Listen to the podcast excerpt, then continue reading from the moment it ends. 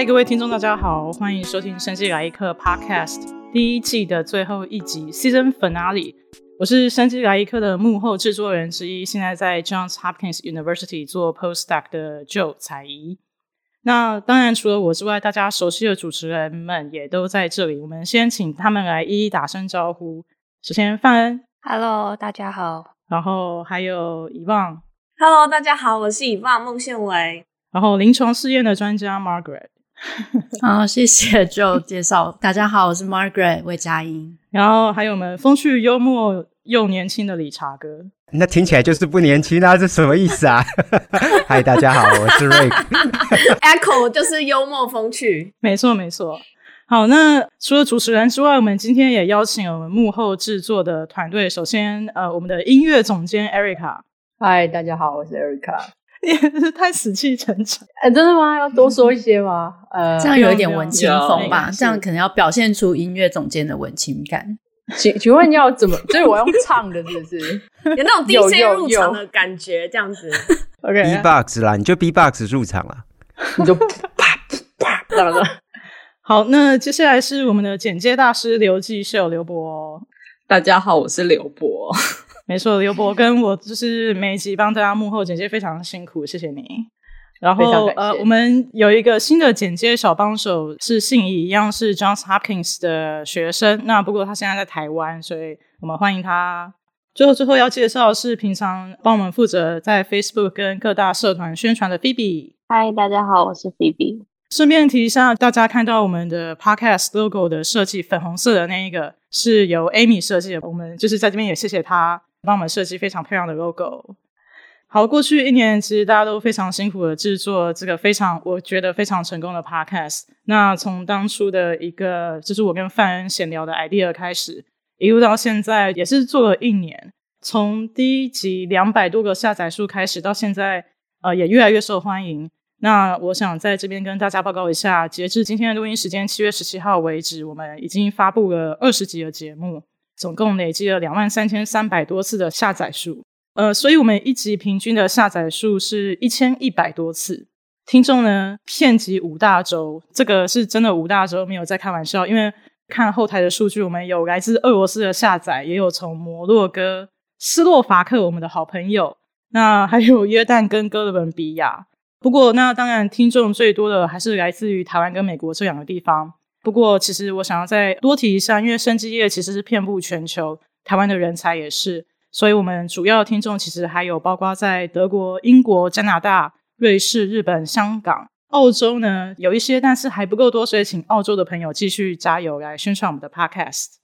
哎，想要问一下，就是那个下载数一千一百多次，是假设像我同一个人下载两次，这样会就算两次吗？没错，所以就算两次。就、哦、对，像 Erica 平均每一集都要下载十次，所以 那也是每一集减十而已，不影响到。对，我们还是有非常多的听众在误差范围之内。没错，没错。刚刚其实我想问一个问题，就是说我们已经触及了这么多的听众，在世界各个地方都在听。我想问一下，呃，就是身为制作人的你，你觉得有哪一个地方我们需要去征服的？我觉得那个中非，还有委内瑞拉。还有格陵兰，没有啊。其实我觉得，我其实今天早上看那个数据的时候，我在想说，印度那边是完全的一大片的空白。诶，印度号称世界药厂，但我们竟然没有办法找到有印度的听众。我想请问一下，我们南极洲有收听率吗？要要帮企鹅 set up 企鹅吗？对，南南极洲有住人吗？如果我们就是有要考虑做一些用生物科技来帮助全球暖化，应该是可以触及到南极洲的工作人员。南极南极的工作人员，对不对？好像也不错。对对对对。好，那在这边当然要非常非常谢谢各位听众从开播一直到现在的支持，谢谢你们的收听，然后还有在这个过程当中不断给我们的 feedback，那这些都是支持我们继续用下班或是课余时间制作 podcast 的动力。那当然我们也非常非常。非常更加的感谢，就是愿意来上我们 Podcast 的讲者们。我们的 Season Finale 也非常舍不得要跟各位听众说再见了。不过这一集呢，我想说，在我们正式跟听众道别之前，请大家来聊一下过去一年的制作过程里面，觉得对自己收获最大的部分。那我们先请最年长的范恩来跟我们谈一下。这样太故意了吧？应该还好吧，不会怎样吧？那范恩，你觉得过去一年？你应该有三十分钟可以讲你收获最大的部分吧？你主持了这么多集，三十分钟哦，好，我怕讲超过，浓缩成五分钟，给你五分钟。其实我刚开始感觉没有很期待，就是我没有预期会有什么，就是不是要不是要说我没有预期有收获，而是我没有预期我想要有什么收获。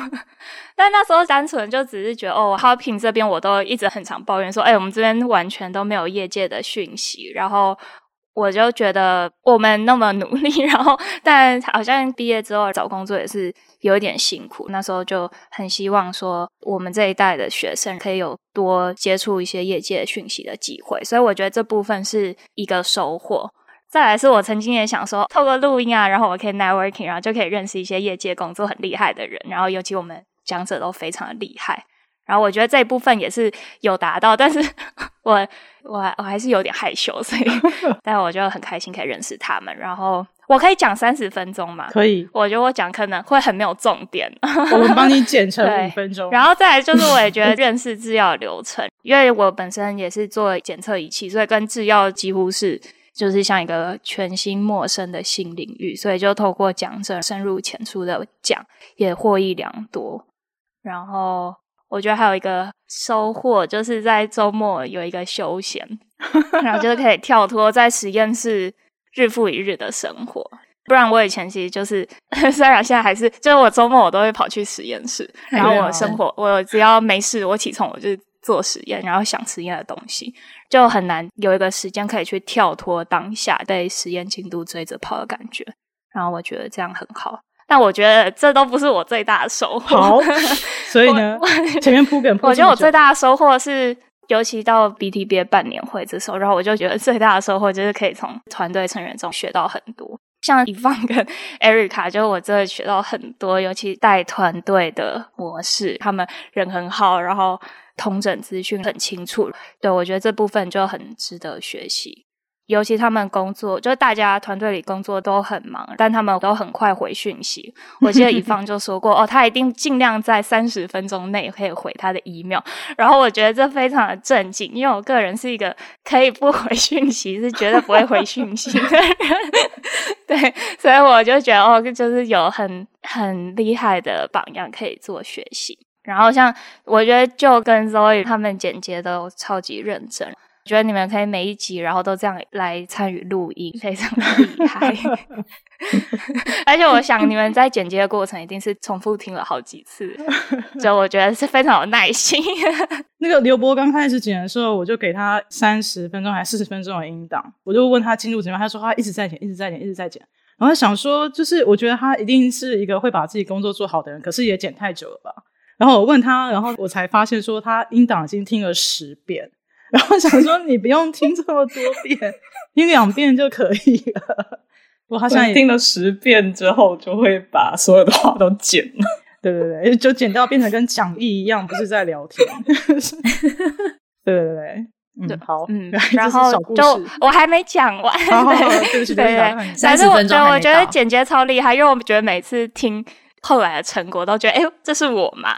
这我讲话怎么突然变这么顺？这应该不是我吧？所以后置真的是超强大。然后我就觉得 Margaret 跟 Rick 就是像团队里的润滑剂。就我会觉得有时候我们可能会有比较紧张的时候，然后他们都可以很圆滑的，然后去化危机为转机，觉得非常的厉害。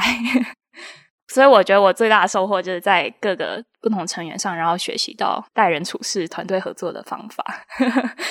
你这样讲，大家超难接。不会，我觉得，我觉得最好的办法就是做中学，所以你就赶快来 Boston，然后就可以接，你就可以，你就可以接会长，你就是会长 material。没错，没错。帮帮我跟老师讲一下，在 Podcast 中学习到应该也有，就是。要自己争取，好好赶快争取毕业，就可以 赶快来。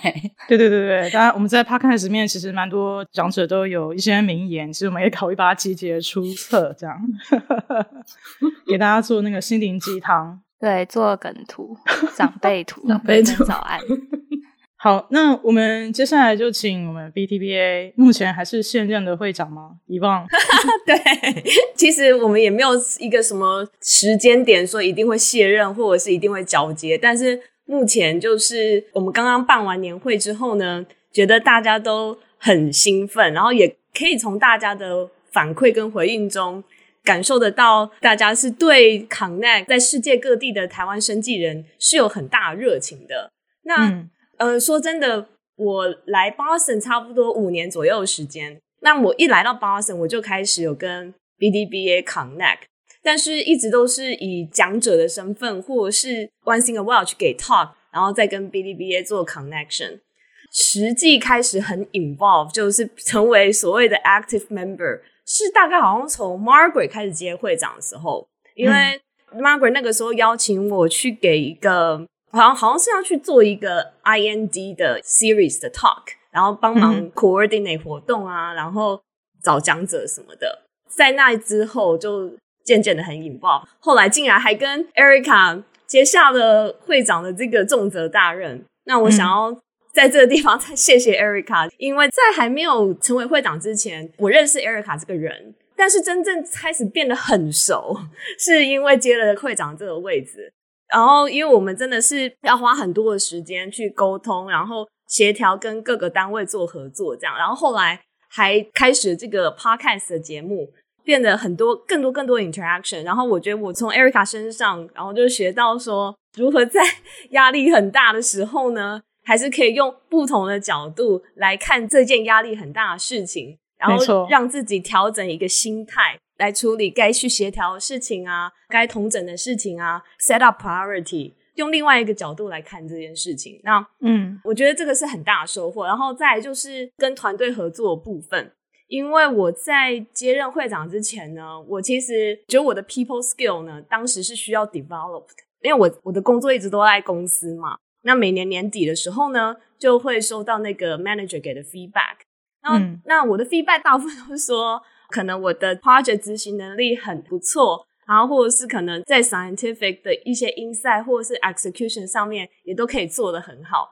但是 我曾经说过一个 feedback，就是说我好像对我的 team member 啊，我好像用同样要求自己的标准在要求我的 team member，嗯，然后可能我的步骤也比较快，会让跟我一起工作的人觉得要跟上我的步骤压力很大。然后，其实说真的，我的我的 manager 给我这个 feedback 的时候，我当时觉得就是有点 embarrassed，对，然后就觉得说，呃，好像我没有顾虑到他人的感受这样子。然后，所以当去年在会长交接的时候，呃，Margaret 和那个 Jerry 就是我们前任的会长，然后就跟我说，他们在担任会长这一年的时间呢，学到了如何让自己成为一个比较好的领导者这样子。嗯哼。然后我觉得在无论是做 podcast 或者是做 BTBA 的。活动啊，我都有深刻的学习到这一点，就是我觉得我要感谢大家，然后就每一个人都可以从他们在应对人事物上面学到很多。然后，嗯嗯嗯，那当然最大的收获就是我非常感谢所有接受 Podcast 邀约的讲者们，因为我知道我们邀请的讲者们，嗯、他们的 professional life 都相当的忙碌。我知道有其中有一位讲者，他其实很想要 engage with BDBA 很久了。然后已经连续两三年，其实有透过 connection 跟 BTBA 联系，他一直想要来参加 BTBA 的活动。那我刚好有 podcast 这个机会，我就想说，啊，太好了，终于可以邀请他了。就没有想到，好不容易跟他取得联系，跟他约时间，他竟然要半年后才有时间接受我们访问。嗯、所以由此可见，很多讲者他们是非常忙碌的，而且还有讲者是跟我们在完全相反的时区。然后，但是我们一发出邀约，他也是马上一口就答应，就跟我们在两个完全相反的时区，间隔十二个、十三个小时接受我们的访问，还陪我们一起 re 稿，对，嗯、而且还有时还跟我们一起闲聊。对对，我觉得很，我觉得很感动，觉得说哇，BTBA Podcast 何德何能，受到这些讲者们的青睐，然后愿意花这么多的时间传承他们的经验给我们。没有这些讲者这么真诚的分享，我们 podcast 节目的内容不会这么的丰富。那嗯，我自己也从跟这些讲者的应对当中学到很多，因为我相信听众朋友听到的 podcast 的节目是经过我们后置人员花大量的时间去润饰、去修改。但是通常我们在节目录制完结束之后呢，我们会让工作人员跟讲者有第一手，就是面对面的接触。在那个部分中，我们可以把我们自己职涯上面、课业上面，或者是人生规划上面遇到的一些问题，直接请教这些讲者，然后这些讲者都会很针对你的个人的。状况给出很 constructive 的建议，嗯，我觉得这个是超级难能可贵的，因为这些人平常在公司里面，你要跟他约一个时间见到面，one on one 都要半年前约，可是我们却可以直接在这个平台上面跟这个讲者有这样子面对面 one on one 直接问问题，然后直接请他们帮我们分析剖析我们现在的状况。我觉得这个是最大最大的收获，而且可能是用再多的金钱也很难换来的。所以在这边鼓励大家，我们等一下会不会收到一百封那个应征想要来当 podcast host 或是来帮忙剪接的那个朋友们？对对对，我觉得这是我最大收获部分。好，我觉得我讲太久了。不不不，我想要补充一下，刚刚 Yvonne 说这些讲者真的是让我们非常的感性，因为其实我们不是只有跟他们 meet 录音那天而已，我们其实录音前一次还会再跟他们 meet，然后过问题。跟他们沟通访问的内容，所以他们其实是在他们忙碌的行程当中来播出了两个 session，可能是两到三小时的时间跟我们讨论 podcast 的内容。所以，请大家现在回去再把那些 podcast 的内容再听一遍。是的，是的。好，那我们下一个就请另外一位 BTBA 的现任会长 Erica 来跟我们讲一下他过去一年制作 podcast 最大的收获是什么？嗨，大家好。嗯，我其实想 echo 刚刚 Yvonne 讲的，就是。我觉得其中我真的很感谢所有的邀请来的讲者，他们愿意花，我觉得至少每个讲者都至少花五到六个小时跟我们在线上录音，总共啦，我们都是有花两天的时间在录。那我觉得他们那么忙碌的过程，愿意分享这么多经验，甚至有一些讲者欲罢不能的跟我们说很多他的想法，我真的是非常非常的感谢，因为。这些第一手消息，甚至如果说你在平常的 networking 的场合，或是公司，你刚好跟他同公司遇到，他都不太可能会有这么样的机会，打开他自己心中的盒子，跟你讲这么多。很多人是从他人生很小的故事开始讲的，嗯，我想应该很少人会在 networking 的时候说啊，我跟你讲我小时候啊，这样这样，对啊，你大概会想说怎么回事这样子，我只是想要问你怎么找工作，所以我觉得就是每个字他们讲出来都是很热的，就有个温度，我自己在听的时候真的非常的感激，嗯，我觉得这些东西真的是收获很大，因为大部分我的职涯生涯都是在学界。那透过这个 podcast 的录制，可能也像范恩一样，他很想多了解业界。我自己也是一直对业界有兴趣。那我觉得可以直接跟不同 position 的人去说他自己人生的故事，跟他怎么一路走来这里，你都可以听到说他们内心的想法，还有大家的人生其实都不是完美的。嗯，那每个人都在中间跌跌撞撞，然后发生很多事情。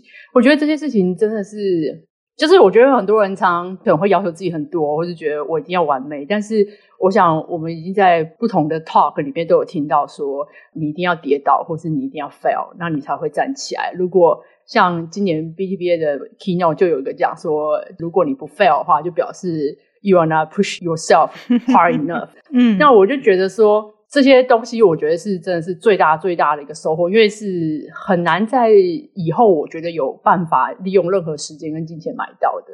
但我也很想要感谢整个 podcast 的团队。嗯，说真的，我可能在一年前有没有想过，我周末时间都在参与制作 podcast 这件事情？也没有每个周末啦，也没有每个周末啊，可能没有每个周末，但是常常有时候一个周末甚至录两天。我记得有一个周末非常的 crazy，我们礼拜五晚上录音，礼拜六还录两场，还是礼拜六、礼拜天。礼拜六录了两场。那那那个礼拜，我就真的觉得我好像在电台工作这样。所以 我觉得这个 podcast 团队就是像范文讲的说啊，好像生活中好像有一个寄托，有一个分隔，对，有一个逃脱原本自己真实的科学生活的一个地方。但是同时，这个东西又跟科学没有离很远，这个是非常好的经验啊。然后整个流程跟在跟 BTBA 整个团队，其实在呃年会或是一些比较 monthly 的 event。整个风格是蛮不一样的。我自己是觉得学习到很多啦。嗯、那我觉得这一块也是蛮无价，因为毕竟这是第一季，我相信第一季大家都是很多新手，然后我们也中间都一直在学习做改善。那未来如果说第二季开始的话，或是如果有第二季的话，就是更多人来帮忙，那我想这整个化学反应会非常的不一样。嗯，所以我觉得这些我也是觉得非常特别。另外，我真的觉得最后一点，最后一点就是 Pocket 上，我自己当初想要接这个 BTBA Co-Chair position 的时候，我也是从呃 Margaret 跟 Jerry 前任的会长那边有先请益他们说，比如说他们当初为什么要接啊？为什么要做这么累人的工作啊？就是是不是自己工作 工作已经这么多了，为什么还要想再去接这些？我觉得接任这个会长是可以做很多事。也让我有很多大开眼界的机会跟一些管道。那同时，我自己也是希望未来自己在职涯上发展，在 leadership 这一块可以做得更好。嗯，那我觉得，因为事情真的很多，其实学习到蛮多的，包括时间的掌控、时间的规划，还有跟。不同的人，因为大家都有不同的风格，这沟通的方式，你跟政府官员的沟通，或是跟同辈的沟通，或者是跟一些比较 junior 的 fellow 沟通的时候，其实。会有很多不一样的事情，然后当然我还是很感谢以望跟我几乎是无缝接轨的，随时在沟通这样子。嗯、对，我觉得，我觉得过去的一年可能是我人生讲过最多话的一年，但是 就是但是这些话我真的觉得对我人生其实有很多的改变跟学习到很多啦。我可能还要再好好的整理一下，当会长或者做 BTBA 在职涯上或是在很多工作上会有很多新的想法跟刺激。整体来说，这过去一年，我觉得是非常 personal 的 experience，就是很多东西其实最后是在自己内心里面会长出很多不一样的像笋子般的东西。我自己在想象，像竹子会这样一直不停的冒出来，这样很台用笋子超台的，对对对对对，就是这种竹笋，这样下个雨就突然间嘣嘣嘣嘣的跑出来，然后就很多新的想法，这是我觉得收获真的很多的地方，然后也。在此鼓励大家，不管是对 BDBA Podcast 还是对 BDBA 的所有的年会啊，或者是 event 有兴趣，或是你只是单纯想 networking 的人，欢迎来加入我们。我觉得这边的人真的正能量爆表，每个人都是正向超人这样。对啊，如果你有任何的问题，真的欢迎来到这边。我觉得大家都非常的愿意跟大家分享。就是我在接会长之前，我有听过这个传闻。就是接了会长的人，人生都会忘，我就等于一次吃了十盒凤梨酥的概念。我觉得，那我觉得这个 perfect segue，我们就请一样是主持人，但是是去年担任 BTBA 会长的 Margaret 来谈一下你的人生，在过去这一年有多旺，还有还有就是你在呃帮忙制作 Podcast 中间觉得收获最大的部分。好啊好，嗯。对，刚才 Yvonne 跟 Erica 真的是热情满满的分享过去这一年的经验。然后我觉得最大的收获，不管是在 Podcast 或者是在 BTBA 里面，真的就是人吧，就是团队的合作。这边真的神人啊、强人非常多，愿意出来做事情，然后跟大家分享他们的经验的人，真的都是有很大的正能量、很大的热情。从他们身上真的可以学到。很多东西，所以我觉得这是一个非常非常好的经验，真的是，因为你不只是在旁边看而已，你是参与在其中，然后可以一起努力、一起工作，然后我觉得这是一个很难得的经验。因为你在旁边看的时候，你就只是看着嘛，你真的没有办法感受到那种 passion 啊，很热情的那些感觉。这样，我觉得这是参与团队生活里面，然后 BTBA 又有那么多厉害的人，嗯，最大的一个收获，真的，嗯，Podcast 的话。哎，我刚刚有想到，现在已经忘记了，需要提示吗？对，我刚刚想了很久，然后想说，哎呀，范恩跟以望都讲完了，我要说什么好？对，他们两个真的是太厉害了，对，他们已经 summarize 全部了嘛？就啊，我想到，我想到，我想到我的是，因为我其实是比较安静的一个人啊。然后当初 Joe 啊，范恩觉得说可以找我来主持的时候，我也觉得说，嗯，蛮好的，就是有点像是训练自己的表达能力吧。因为这个，不管是在工作上，或是平常生活中，我觉得也是一个很重要的事情。嗯哼，所以可以好好的把自己想要表达的事情传达出来，我觉得这个很重要。Podcast 或者是不管任何的 public speaking 或是什么平台。就是一个很好的机会，可以做这样的训练。然后确实从就是录制 podcast 当中也学习到很多，就要怎么好好的表达。然后记得第一次录音听到自己非常多赘字，然后 现在还是很多赘字啊，但是就靠后置把它修掉。呃，然后要好好的从一个问题转到下一个问题，怎么把流畅度顾好？我觉得这个其实不是那么容易的事情。嗯、然后我觉得 Podcast 是一个很好可以训练这件事情的一个平台，所以这一年这个收获我觉得是很好。然后当然可以听到很多强者的分享，这个也是嗯很很棒，因为 Podcast 大家只有听到可能半小时、一个小时的那段，但是像刚才我们讲，其实那些 speaker 都跟我们有先演练过，然后才有正式录音，然后中间还有修掉的部分，所以真的可以听到一些小故事啊，是其实没有剪到 podcast 里面。嗯嗯，这也是很有趣的部分。对啊，然后呃，我想要跟大家说，就是主持人们其实，在每次跟讲者过一些问题，然后访谈他们的时候，后来都会整理出一套流程，让大家可以更。有效率的，或是更清楚的，就是明白这些讲者他们想要表达的事情。所以，谢谢各位主持人们的努力。嗯，那接下来我们请最后一位那个幽默风趣的理查哥。我先讲一下，我记得那个时候加入 Podcast，事实上是我去参加年会的时候，突然听到说，哎，我们有一个新的计划是要制作 Podcast，然后有没有人愿意加入？然后我那个时候就在想说，哎，我可以做这个，因为有时候对于其他的领域，实在是有很多问题想问，主要是因为真的是可以学习到很多，应该是说触类旁通啦。你现在虽然我们都在做自己的专业，可是。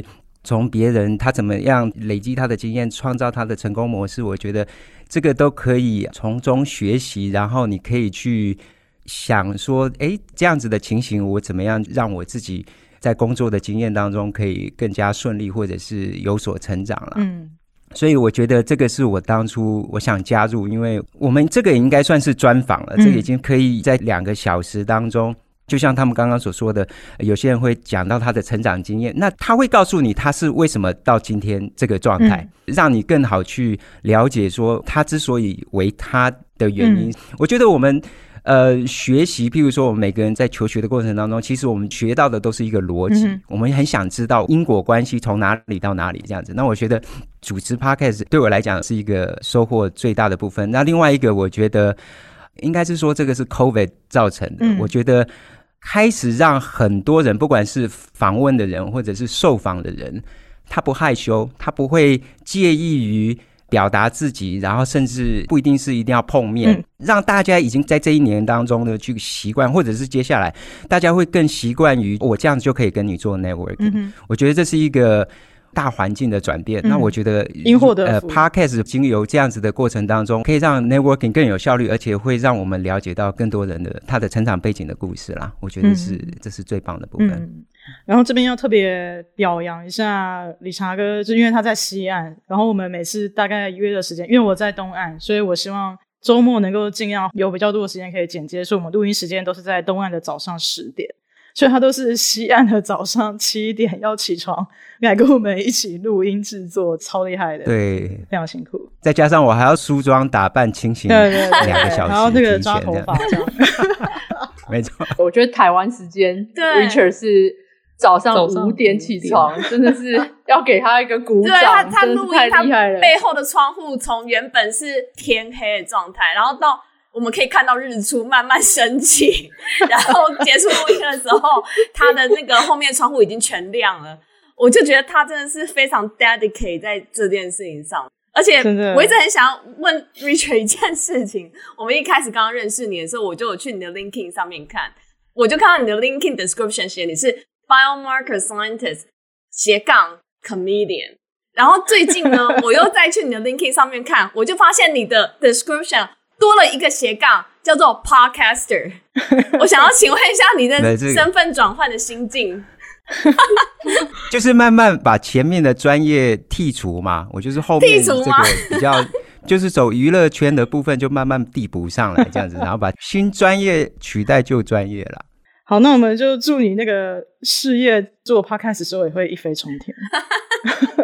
就靠你们了。请听众大家 subscribe to 你有那个吗？个人的 channel 我们需要帮你 promote 吗？没有啊，我现在 podcast 的 channel 就在这边。好，好，请大家继续，就是澳洲，这也太感动了。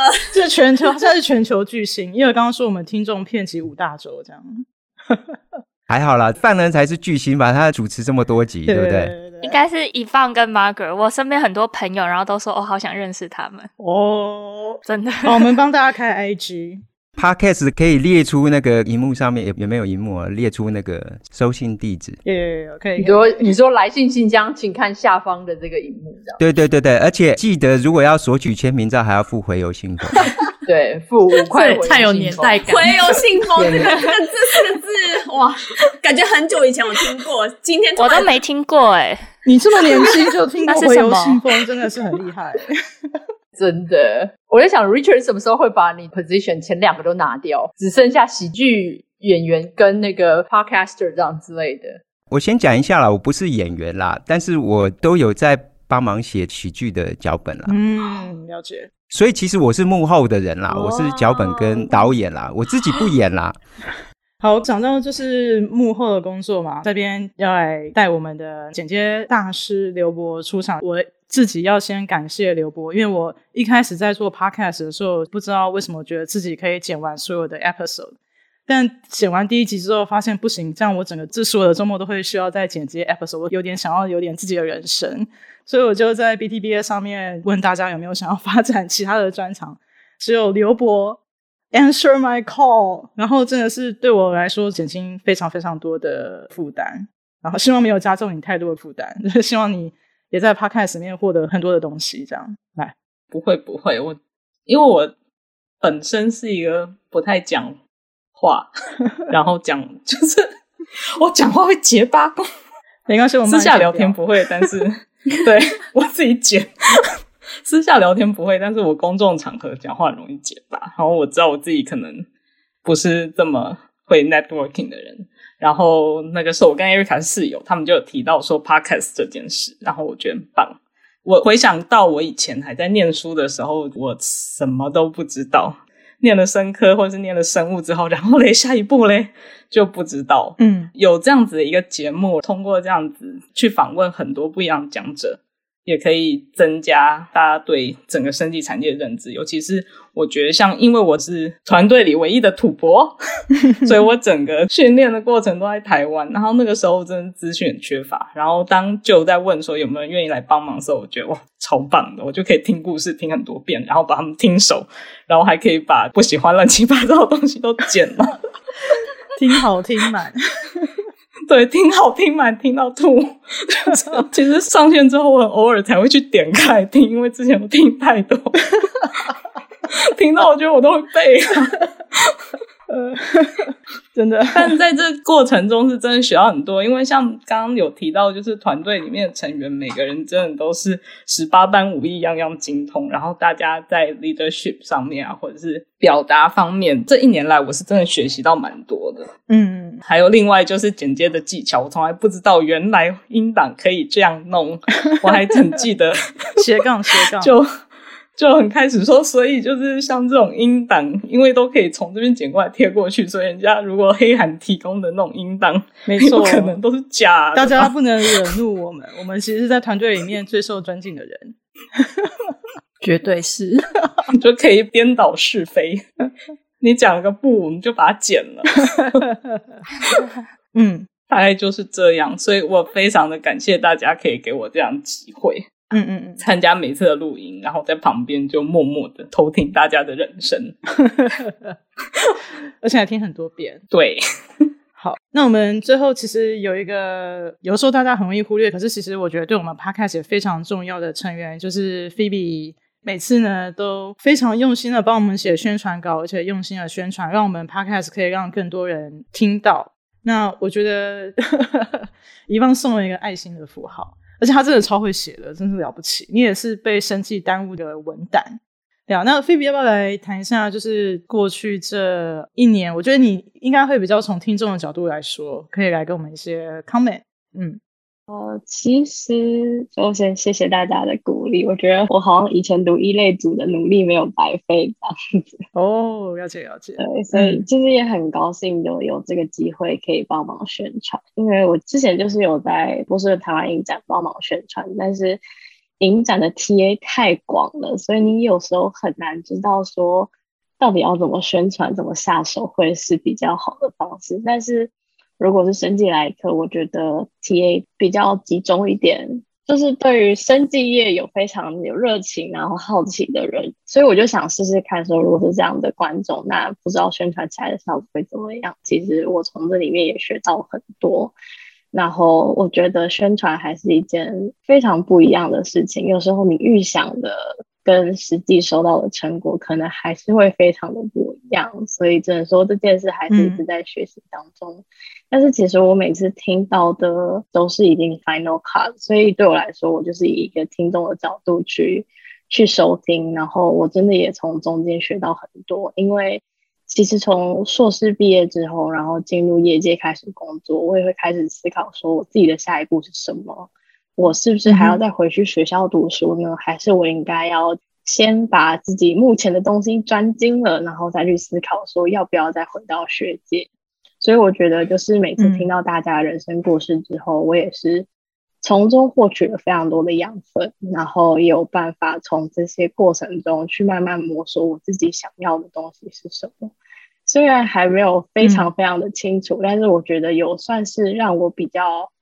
心静下来，然后去好好专注的眼前的工作，而不是比较浮躁的，觉得好像很迷惘，然后很迷失这样。嗯，然后也从这里面认识到非常多人，就是我觉得大家都非常的斜杠，所以大家都是我的 role model，可以从里面真的学到很多东西。对，然后也很开心可以透过这个机会认识到很多不同的人，我觉得这算是最大的收获。非常期待你在 Season Five 的时候回来跟我们讲你的人生故事。这该不会是十年之后了吧？呃，我也不知道哎，没关系，这个我们可以等一下再说。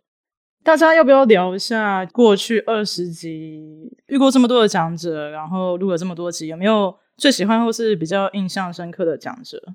还是太难选了？我其实有一集印象蛮深刻，就是 Judy 那一集哦。首先就是我们那时候都有提到，他跟我们试训的时候，他穿着的非常专业，是我们里面所有制作团队都没有他穿的正式，而且就会感觉、嗯、哦，他头发都有 settle 好，嗯，然后就会觉得说，哦，他一个这么忙的人，我们只是一个好像不知道从哪里来的一个，就是 podcast，对，然后他居然还这么重视我们，就很把这个当一回事。录音结束后，然后还一个一个问我们说：“诶，那我们现在在干嘛？”就是是一个很厉害，然后在神机业非常有名，但是他却很有人性的人。你会提携后辈？对，然后他有一点，他就说：“哦，他在做 leader 的时候，然后他。”不会去收一些很能 overqualified 的 candidates，因为就会觉得说，如果没有办法让给他们成长的空间，他反而不会去收这一些人，就会选择可以培养一些有潜力的人一起成长。然后我就觉得哇，在他身上看到一个强大的 leadership，令人印象深刻。没错，没错，嗯、对，其实我听到蛮多很好很好的 feedback from Judy 那一集，我自己其实也非常喜欢那一集。因为我本来一直都觉得想要在学术界打拼，但听了那集真的是会有让我想要从学术界跳到业界的感觉。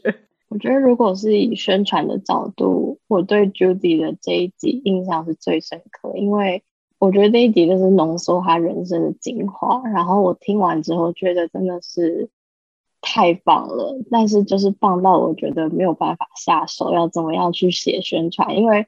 我就在想说，要怎么样写出来，让大家看到我的文字之后，觉得说哇，自己超棒，我一定要去听。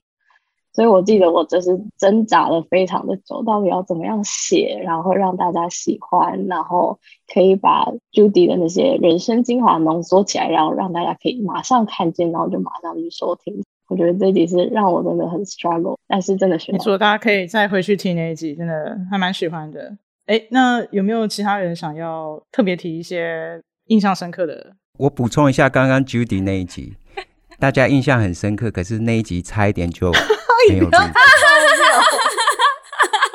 对，因为我上传料大会。你刚刚要不要讲一下为什么？因为我上传的档案不知道为什么，我后来有回去找原始的档案，然后它其实是有录到的，可是呢，就是因为那天录音的时间特别的长，比其他集录音的时间都还要长，所以我要转档转出来的时候呢，不知道为什么就转不出来了，就变成一段空白。所以那一集我的那个音效，大家觉得说好像蒙上一层布，是因为那一集的音效后来是用 backup 的音档把我的声音剪进去的，所以要再一次感谢功力深厚、强大的后置团队。因为不救你不行啊！Judy 已经跟我们录了将近五个小时，然后如果还要再重录的话，我觉得他会疯了吧？我觉得 约不到他，约不到他，因为我们是花了半年以前的时间跟他约。然后你要再让他重录五个小时，大概这一集会放在 season three 才会有 Judy 跳的这一集。其实你不讲，我完全忘记这件事情、欸。哎，就是我觉得的确是从第一集到好像一直到第十九集，我觉得才算真的好像录音比较顺。总觉得我也觉得每一集我们都应该。制造了很多的麻烦给后置团队，每一集都有不同的状况，然后每一集录的时候，我都觉得说啊，糟糕了，怎么好像又有什么状况？觉得超级对不起后置。其实我真的都忘记了，忘记就好，没错。其实我也想要讲刚刚那个 overqualified 那一段，就是我觉得在过去这一年里面，我听到。蛮多 leader 他们都有提到这一点，嗯哼，就是如果我招来的人我没有办法让你成功，那是我的失败。这过去一年我遇到成功的 leader 基本上都有这个特色，我觉得是一个非常感动的事，而不是他们只是想找人来做事情，甚至你 overqualified 我可以付你比较少薪水，但你可以做好多好多事，嗯哼，但是他们其实希望的是可以一起成长，或者是帮你提携你往下走到人生的下一步。我觉得这个是。我真的看到他们一个共同的特质，我觉得非常感动。嗯嗯，Erica，你有什么印象最深刻的 episode 吗？其实我觉得每个 episode 都很印象深刻，但有一个是我蛮特别的。连家恩提到说，他那个时候在 Harvard 意外的修了一堂 Government School 那个学校开了一堂课。嗯哼，他这一段我们是有没有剪进去啊？对，那个就是在 pre interview 的时候，pre interview 的时候。哦，我觉得印象深刻的是，他讲说那堂课去参加之后，他会跟很多过去的波士顿这边地区的市长会有直接的合作，那他们会形成一个团队，利用工会跟政府呃，就是学习到的那种流病的统计啊，或者一些非常 science 的方式去回答一些市政的问题。那这样的问题跟最后他们做出来的。判断跟决定，嗯，是会影响那个当时的市政政府执行，甚至曾经让一个大波士顿地方有一个地方的市长下台了。嗯，那我觉得这件事让我那时候非常的惊吓，就是一个学校的课，当然就是说代课的老师非常的大咖，然后他们做的东西竟然影响到一个地方的市长下台。嗯，我觉得这个让我感觉到是说。除了哈佛的课设计的非常的特别以外，另外就是他自己有讲说，他很难想象，如果是在亚洲的话，会有市政府愿意配合学校的课，提供这么多市政的 data。嗯，那我觉得这个表达了一点是说，至少在美国这边，或是至少 Boston 这一区，可以看到他们对于学生，甚至是学生团体，他们做出来的资料那种尊重跟相信科学算出来的东西，不会有一种。我今天是市长啊，我今天是高官，呃，你学生讲什么事情就只是个报告，我不会秀任何 appreciation。嗯，嗯，我觉得学生在做这个报告，或学生在做这些研究的时候，你知道你做出来的东西是有影响力的。嗯，而且其他听的人，或是当初来拜托你的市长，甚至因为这个报告他下台了，我觉得他们也真的尊重，然后还有市民也买单。嗯，我觉得这是一个非常不得了的事情。我觉得。这解释了为什么至少在美国，我们可以看到科技会发展的这么快，然后这样子非常 science driven 的一个 society 是可以透过这件很小的事情，我自己是放大来想，就是说这些事情上面秀的尊重的态度，还有就是 appreciation 的态度，对，还有 open minded，然后愿意去相信这些。科学数字 base 的东西，而而且自己有判断能力，知道说这些学生不是只是随便做一个报告。嗯，我觉得很扎实的代表一些美国很特别的价值，所以这个其实是我在听他那堂课的时候，我觉得非常不得了，就是也就是很感叹，哎，自己没有念哈佛这样子，对，没有小时候不读书，长大后悔没有办法念哈佛，真的，对，跟生计没有关系。你到老人家对人生的感叹的时候，觉得还蛮特别的。不会啊，我觉得这其实代表的是一种回归科学。诶，又回到 Judy 那一集有讲过回归科学，嗯、然后用这样子科学的方式思考，然后我觉得对整体。的呃，生技产业发展也是蛮重要的。然后呢，当然对各方各面政策施政，嗯、然后尤其是现在后疫情时代，你如何利用这些科技还有科学的方式，然后帮助所有人渡过难关，然后让大家生活变得更好，让地球变得更好。嗯、那我觉得其实是还蛮不错的。我觉得我们都可以从中学习。嗯、好，对，我可以讲一集，我觉得印象深刻，就是 Frank 那一集。我觉得印象深刻的是我跟他的互动，还有他。对待这件事情认真的程度，因为 Frank 他已经从药厂的主管职退休了，已经好像已经有快十年了，所以你就可以想象说，那他过去这十年，即使他已经退休了，他还跟美国的药界有很深的 engagement，而且他自己还回台湾开了一间公司嘛，而且他年纪其实我觉得好像就是比较年长一点，可是他给人家整个感觉还是非常的 sharp。嗯，还是像一个主管，非常的干练这样子。嗯，然后刚刚有提到，我们每一次要 pre interview 之前，主持人其实是要写访纲的。然后那个访纲呢，嗯、按照个人的风格，可能有个人会打逐字稿，有的人可能就是条列式的问问题。那我的方法是，我会把前面的 introduction 我打逐字稿出来，然后后面问问题条列。嗯，然后我就把它寄给他看，就他好像是我访问这么多主持人里面。非常的认真修改我访稿的人，我就一一个 Word 档案寄过去，他就开启修订追踪，每一个字每一个字的改，然后我就收到他回传回来的那份文档，我打开一看，哇，有点吓到，好像回到小时候在写作文，拿回去给老师改，回来红笔有没有？满江红，这边这个字去掉，我连那个逗点我是用半形，他还全部把我改成全形，因为我是中文的逐字稿这样子。然后还有就是我问的问题，嗯、因为我讲话有一点晶晶体，我会中文英文夹杂，他会把我英文给删掉，然后把它打成这个英文字，如果换成中文要用什么字代替？还有因为我的晶晶体的关系，所以有时候我的文法是英文，他就会把我晶晶体改成全部划掉，然后就是中文要用怎么样的方法来问比较顺？这超强哎！对对对，然后我觉得让我很感动的是。就像刚刚方有提到了，每一位讲者他们其实都非常忙，而且他们其实人生已经成就走到一个阶段，他们其实不需要做这件事情，嗯，但是他们面对我们这样一个 young professional 的一个学生团体的邀约的时候，他们是很认真的在对待处理这件事情，会让我感受到说，他们对他们生活中不论是大事小事，只要他们 commit 去做这件事情。他们就是 hundred percent commit 在这件事情上面，这个是一个很重要的人生功课。嗯嗯嗯嗯。其实所有的受访者，你都可以看到他们非常重视接受我们的访问。嗯，所以他们都很用心的去让这个访问流畅，也是帮助我们啦，让整个过程很流畅，然后也可以问到他们觉得很重要的部分，这样子。对，我记得那个时候跟范恩提出我们来做这个事情的时候，我记得范恩在那个我们在公园见面，因为那个时候还在 COVID 的期间，我们两个戴着口罩在户外碰面。然后他问我说：“可是会有人来接受我们的访问吗？会有人愿意讲吗？”我就说：“其实大家真的都非常愿意分享自己的经验给后辈，大家其实都非常热情。我也必须要说，真的过去的一年非常非常的感动，看到大家愿意分享自己的经验，这样，所以。”我觉得，如果大家呃年轻的朋友对自己的职涯或是有什么问题，其实不管在什么样人生阶段，都非常鼓励大家可以敞开心胸，然后去跟不管是同侪、长辈、后辈，有的时候也也可以在他身上学到东西，然后去聊聊。我觉得这都对人生有非常大的帮助。出外真的要靠朋友。那还有没有人要讲印象深刻的 episode？Margaret 要讲吗？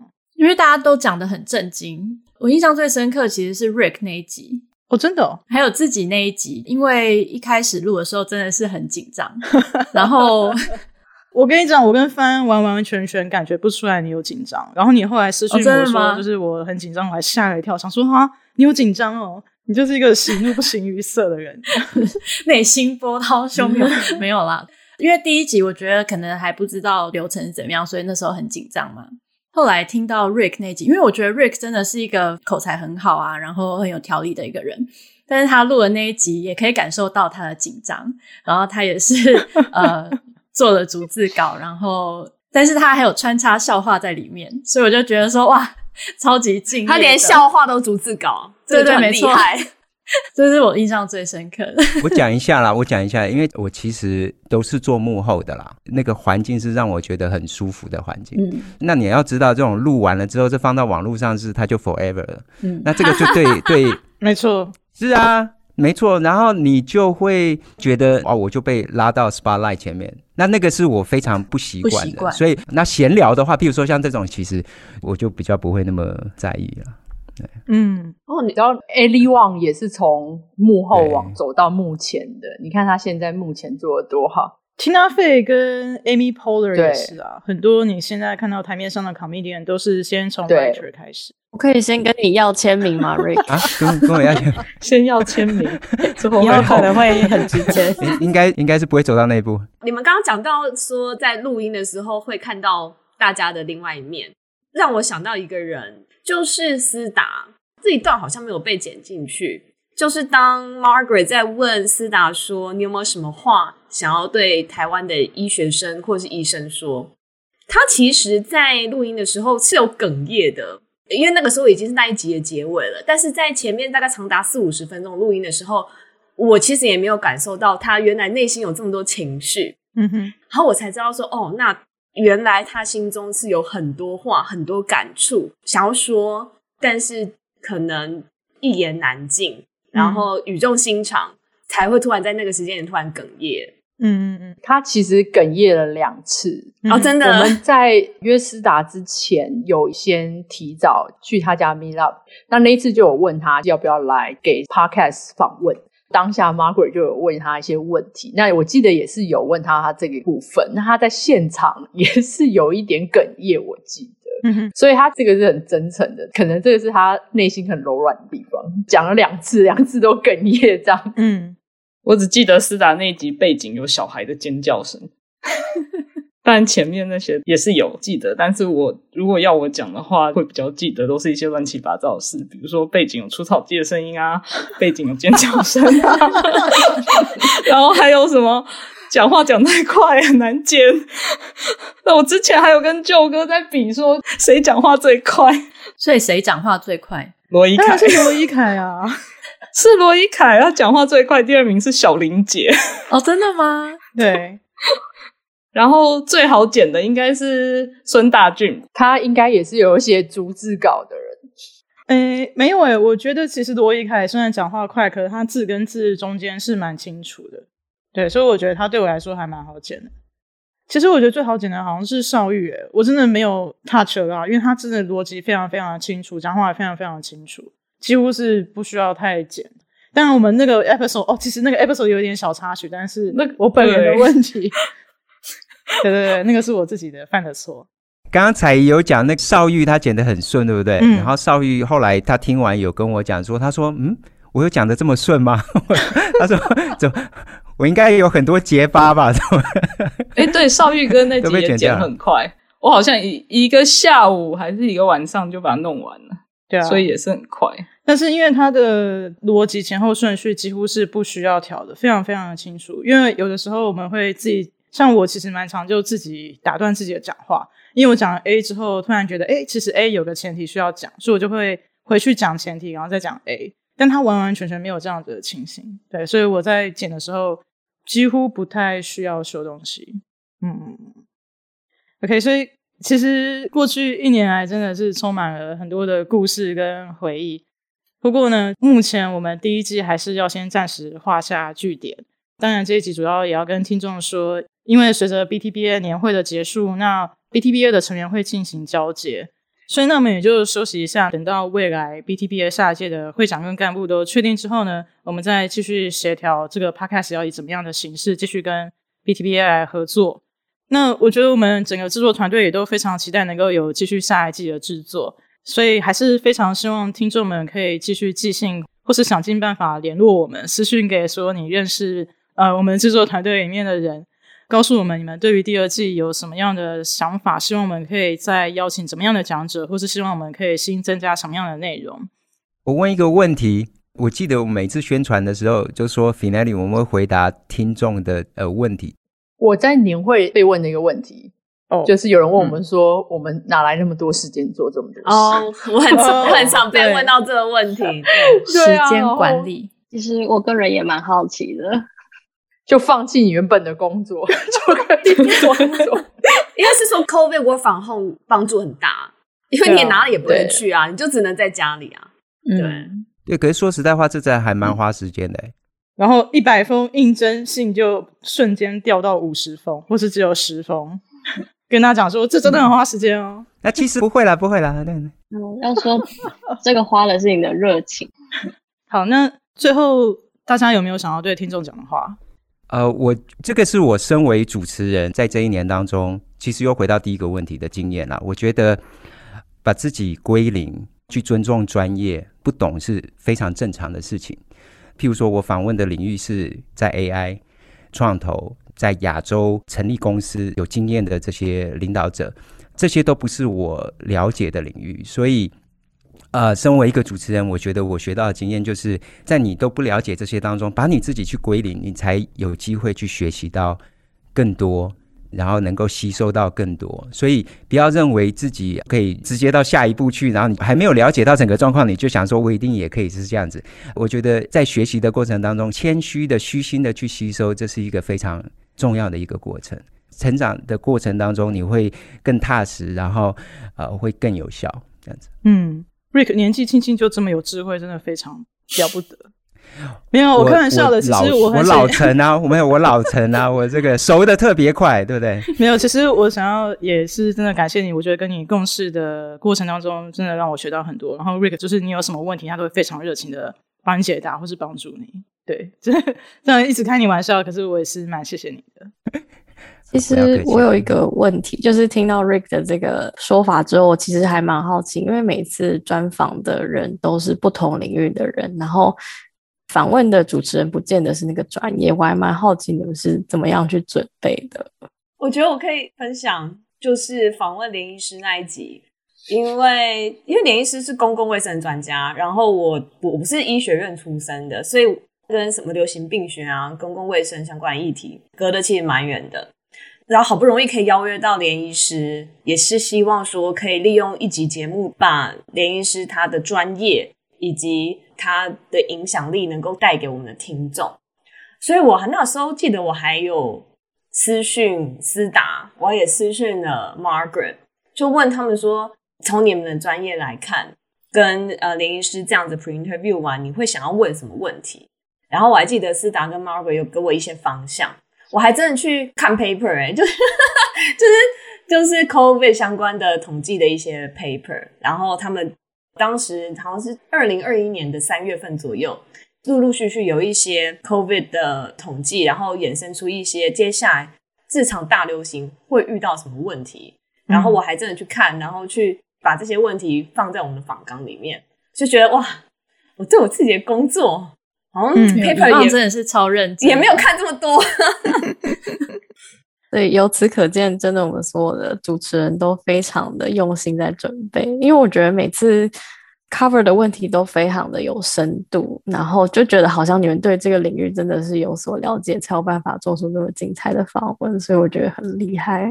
我觉得这边一定要 cue 范恩出来，因为他 entry level，所以他几乎要访问所有有可能的职涯的选择，但它本身是 电机系嘛，对。对 刚开始跟 Yvonne 跟 Margaret 那时候制药的顺序什么我都完全不懂。我记得我就先上 FDA 之类，然后看他们药要怎么发展，然后我还有记笔记，但是记完我也很快就忘，因为就是太太不熟悉的领域。然后我那时候都觉得哇，压力好大，然后都觉得自己很常在讲一些很愚蠢的问题。然后 但就是因为 Margaret 跟 Yvonne 他们都可以很深入浅出的讲，然后我我觉得应该跟我一样，就是对制药业没有什么背景知识的人，应该也都能从中获得到很多的知识。嗯，对啊，很很感谢讲者，就是很很细心，然后很很有耐心的跟我们。讲这些事情，其实我觉得主持人就是要问比较蠢的问题，诶，因为听众他就是不知道，他想要知道嘛。你本来就是要代替观众来去问说，为什么你会这样想，或者是为什么这个问题不能够解答，或者是可以解答这样子啦。那我觉得其实帮助最大的是来宾啦，因为来宾他知道他可以用什么样子深入浅出的方式来让我们了解。嗯，没错。好，那我们今天。这么精彩的这一季就要在这边画下一个句点了。诶，不过最后、最后、最后有两个非常重要的，我们需要感谢，因为没有他们，我们就没有钱跟设备来制作这个 podcast。所以最后、最后呢，我们想要感谢科技部驻波士顿办事处科技组的组长谢水龙，还有黄冠玉秘书。呃，我们跟他们提出这个 project 之后，他们其实非常非常的支持。最后，最后，我们非常谢谢各位听众热情的支持。我真的很感谢大家愿意初一十五的时候点来听，这样。没错，第二季的时间呢，希望夏天之后可以很快跟大家见面。那在这中间，大家可以继续回味之前的 episode，然后大家保重身体，希望大家的学业、事业都一切顺利。那就这样喽，拜拜，拜拜，拜拜，谢谢大家，谢谢大家，拜拜。拜拜拜拜拜拜。